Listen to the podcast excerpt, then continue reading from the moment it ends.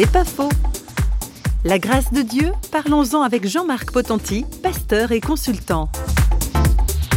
Aujourd'hui, quand on pense aux valeurs judéo-chrétiennes, on, les perçoit où elles sont souvent contestées en raison de leur aspect de jugement, de, morale, de spécastration, etc.